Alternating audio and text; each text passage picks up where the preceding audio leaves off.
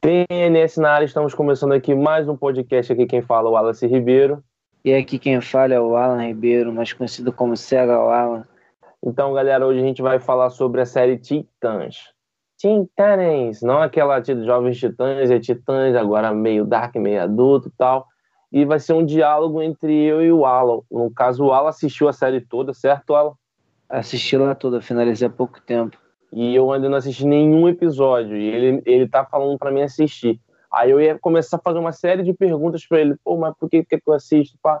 Aí eu falei assim, mano, já que eu vou fazer uma série de perguntas para você, querendo conhecer mais a série, vamos gravar um podcast. Vai ter uma visão de um leigo sobre a série e uma pessoa que assistiu a série toda e vamos ver se vale a pena ou não assistir de acordo com o Alan. Valeu.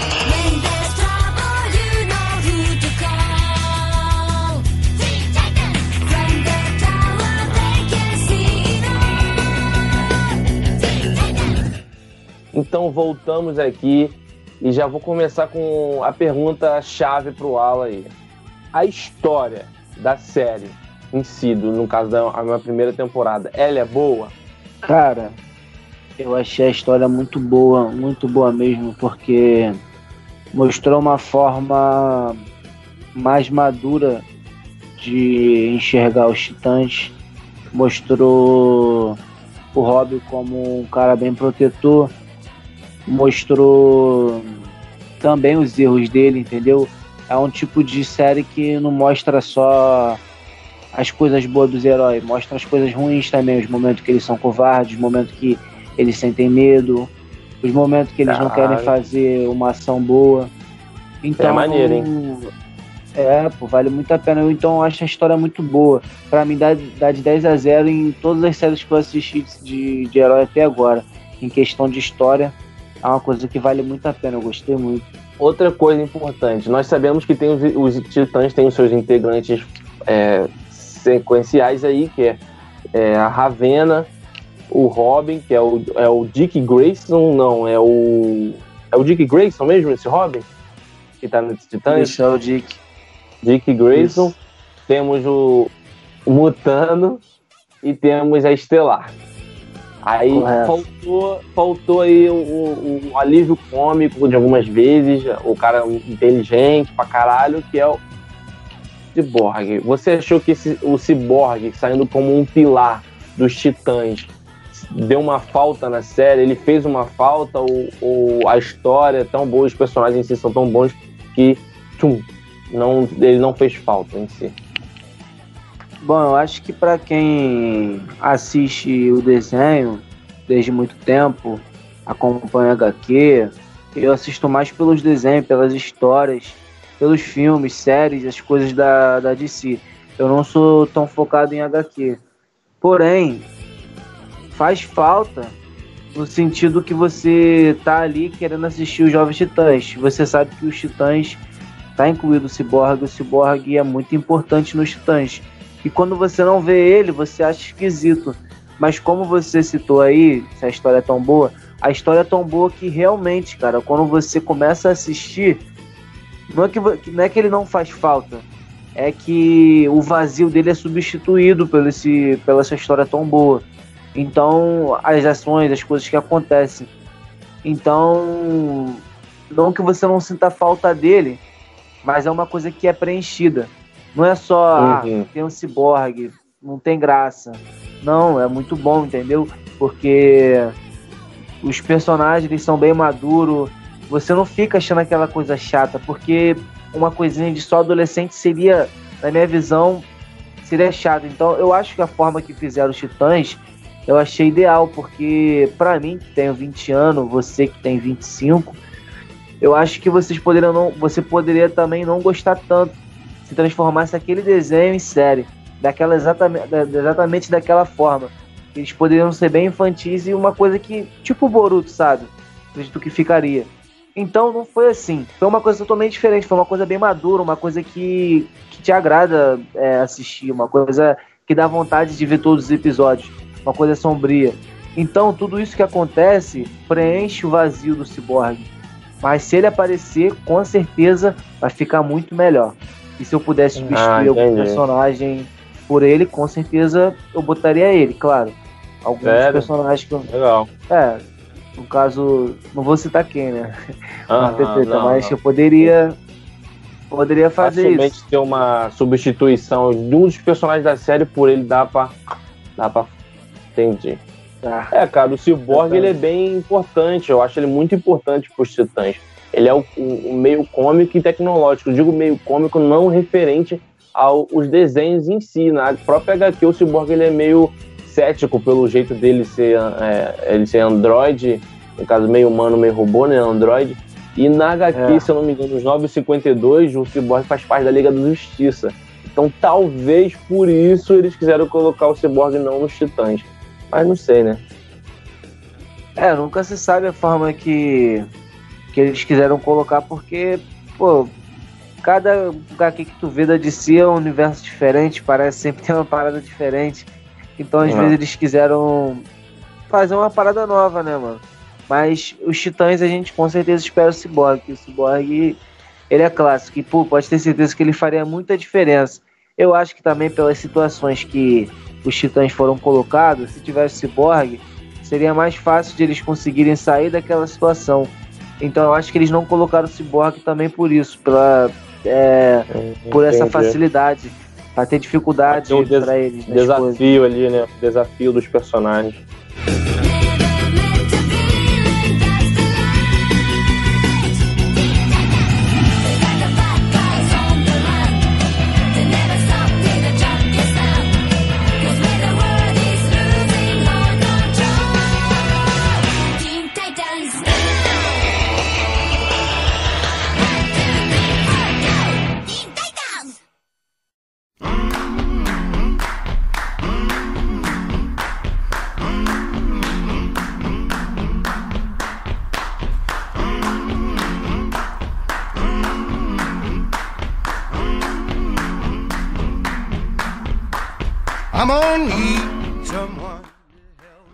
No caso, tá.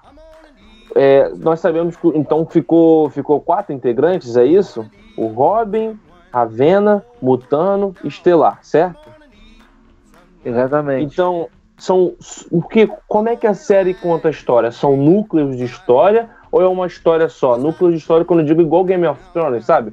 Conta lá o Jon Snow, depois conta a Calice, a Daenerys, aí depois conta o, a, a, história lá do, do da, de Kingsland, do reino, depois do anão separado, ou a história de os, os quatro juntos andando assim, tá ligado? Ou é núcleos de história? Eu entendi essa pergunta, entendi. Tipo assim, no, nesse, no Titãs, ele, eles mostram um pouco de cada história no início. E eles mostram como é que eles se encontram, entendeu? A ligação que. como é que acontece essa ligação, essa aliança.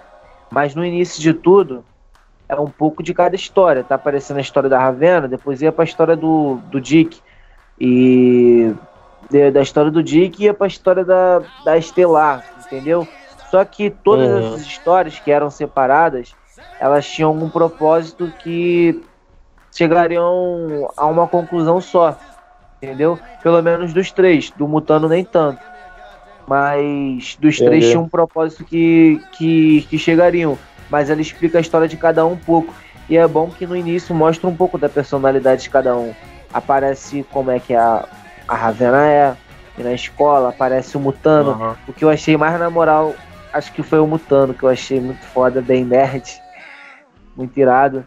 É, é... Eu, eu imaginei que, que mostraria esse no começo seria um, uma espécie de núcleos, porque é, é a origem né, de super-herói. E tem que mostrar a origem, como ele se, e, e, como é série, é uma série de, a série de grupo, exemplo, como X-Men, então é um trabalho em equipe. Então teria que mostrar cada um individual, depois juntar. Imaginei isso. Então entendi. É, exatamente. E cada um tem uma história maneira, entendeu? A história que eu mais uhum. gostei até agora acredito que tenha sido do Mutano, que foi a história Mutano. que mais me interessou. E o personagem do Mutano, por mais que muita gente fale, ou falou até mesmo antes de lançar a série, ele é um personagem muito bom, entendeu? Que acontece muitas coisas com ele, ele não deixa se abalar. É um personagem bom, bom demais, entendeu? Que faria muita falta na série se acontecesse alguma coisa. No trailer aparece um, um Robin meio revoltado. O Robin é meio revoltadinho mesmo, Porque o Dick Grayson, ele é, um, ele é, um, ele é o, o melhor Robin. Tipo assim, quando eu digo melhor, ele é o mais exemplar, cara. Pelo que eu me lembro, o Dick é o tipo assim, um Robin que o Batman fala assim: esse moleque é meu filho, ele é meu exemplo. Tudo que eu sou é. como Batman, ele também ele pegou e absorveu e melhorou ainda. Só que o Dick é bem bonzinho comparado ao Batman, tá ligado? Aí na série, quando você vê os trailers, tem até uma parte que ele fala fuck the Batman, fuck Batman, uma coisa assim, o cara. Caralho, tu vê, caralho, o Dick parece estar tá muito puto. É, isso é real? Ele é um cara revoltado? Ou ele é um momento dele que ele tá bolado, sem dar spoiler? Ou sei lá. Pra mim, também eu concordo contigo. O Dick é o melhor hobby. Mas não que o, que o Dick seja revoltado, muito pelo contrário. Ele é muito. Bem, muito pelo contrário, ele é muito mocinho, entendeu? Ele é um dos mocinhos, assim, bem. Ele tem a, os conceitos dele na mente, ele tem o que gosta de fazer, o que não gosta, mas quando ele tá como hobby, ele vem de Gotham, né, cara? E Gotham é um lugar bem sombrio. E quando ele tá como hobby, é uma coisa nele é despertado, uma coisa ruim e acaba pelo momento, pelo sangue quente, acaba ele falando muita coisa, fazendo muita coisa. E muitas pessoas acham que o, o Rob vive embaixo da aba do Batman. Então eu acredito que isso também tenha feito ele se revoltar um pouco. Não se revoltar, ficar revoltado com a sociedade. Se revoltar ao ponto de acharem que ele precisa do Batman. Porque a série toda é, se baseia um pouco também dele mostrando que ele não depende do Batman, entendeu? mas não que ele tenha raiva do Batman, é que ele tem a forma dele de viver, o conceito dele de vida, de lutar, de fazer o bem, e o Batman tem o dele. Entendeu? Então tem muitas coisas que ele não concorda. Aí essa situação aí dele falando foda-se o Batman, é só você vendo mesmo que você vai entender. Agora, na minha uhum. visão, eu não acho ele um revoltado chato, entendeu? Eu acho ele, ele muito bom. Ele luta contra o mal e ele luta contra o mal dele mesmo, entendeu? É um cara que Entendi. quer ser bom. Quando eu tô dizendo revoltado, eu não tô dizendo assim, é, revoltado estilo Boruto, revoltadinho. Eu digo revoltado, é um cara que tá de saco cheio de tudo, tá puto. Ele é um cara puto, tipo, entre aspas, o justiceiro, tá ligado? Um cara que tá puto com tudo, demolidor, puto com tudo. A, o trailer que eu assisti deu a entender isso, que o, o, o Dick, ele tá muito puto com as coisas. Não sei o porquê, mas ele tá um cara muito violento pra caralho. Eu sei que Gotham deixa as pessoas assim. Ele, ele quando tem que ser violento, ele é, mas ele é piadista. Ele, ele é um cara que solta muita piada, tipo assim, duplo sentido, zoando, zoa adversário. Uma parada meio Peter Parker, assim. Mas ele é pesado Não. quando tem que ser. Só que no trailer, ele foi ele tá muito bruto, achei ele muito bruto. Eu até gostei, tá ligado? Mas eu achei ele muito bruto, mano. Eu falei, pô, o cara tá muito puto, viado. Na cena que aparece ele, ele tá com cara fechada. Por isso que eu fiz essa pergunta, entendeu? Where's Batman?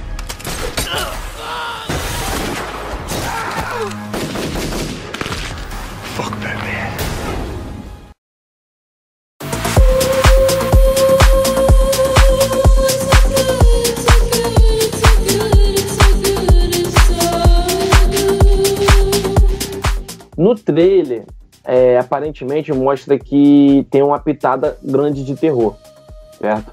Em respeito à Ravena. O pai dela, todo mundo sabe, é uma, uma espécie de um demônio, ela também é demônio, que é filha de demônio e demônio. Enfim. No caso, o que mostra no trailer é tudo de terror que tem, ou tem mais terror? A série toda é um, é, tem um terror, ou ela é bem moderada? Ou aquele o trailer mentiu, tipo, não que mentiu, mas tipo assim, ah, o que nós temos de terror vamos mostrar agora para depois a galera pensar que tem terror na série, um clickbait assim, mais ou menos. Ou a série em si tem terror. O que que tu tem a dizer sobre isso? Cara, eu acho que assim, não dizendo pros para quem tá acostumado a assistir filmes de terror que vai falar né nada, porque esses caras são muito chatos. Mas é pesado, sim. É, eu achei pesado, entendeu? Para quem não está acostumado a assistir é, séries e filmes sobre coisas sobrenaturais. Então é uhum. pesado. Mas o trailer, você quer saber se o trailer entregou tudo, né? O trailer não uhum. entrega tudo, não, porque você tem surpresas com coisas de terror. Tem susto, eu mesmo levei um susto. Eu tava assistindo no Netflix pelo celular, tinha ido no banheiro, continuei assistindo. Tava tudo escuro aí na minha casa, abri a porta na hora de uma situação que quase deixei o celular cair. Então tem umas paradas que, que são bizarras assim, entendeu? São bem, bem, bem pesadas. O trailer não fez isso pra, só pra instigar. Ele, claro que quis instigar, né? Mas quando você assiste, tem uma quantidade de terror na, na série muito grande. Então, eu mesmo, quando eu botei pra assistir, eu falei: caraca, mano, eu nunca imaginava os titãs assim, entendeu? Então, quem gosta de uma pitada de terror, assiste. Quem tem medo, cara, não gosta de assistir, eu recomendo até nem assistir, porque tem umas partes que são bem pesadas, que tem um terror bem pesado. Mas até para quem, quem não gosta muito, vale a pena. Porque é aquele terror maneiro. É um terror que você sabe que tem coisa sobrenatural e ao mesmo tempo tem é, pessoas com superpoder, tem alienígena. Então fica uma coisa bem misturada. Tem tudo na, nesse universo da DC. Então é instigante de você assistir. Na minha visão, eu não parei de assistir por isso. Mesmo se, se fosse terror muito pesado, eu continuaria, continuaria assistindo. Porém, não é aquele terror chato, não é aquele terror mesmice, entendeu? É uma coisa que vale a pena, porque quem conhece a Ravena sabe da história dela, sabe que tem essas coisas, tá ligado?